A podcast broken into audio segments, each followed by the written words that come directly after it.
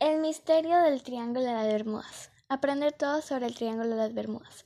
Buen día a todos los que me están escuchando. Espero que la estén pasando muy bien. Les voy a dar introducción a este podcast. Yo me llamo Nina Urán y soy del colegio Liceo Pedagógico San Martín. Y les voy a aclarar todas sus dudas sobre el Triángulo de las Bermudas. El Triángulo de las Bermudas es una área geográfica con forma de triángulo equilátero con forma de triángulo equilátero situada en el Océano Atlántico entre las Islas Bermudas, Puerto Rico y la ciudad estadounidense de Miami en el estado de Florida. Al unir estos tres puntos con una línea imaginaria se forma un triángulo de unos 1600 a 1800 kilómetros de lado.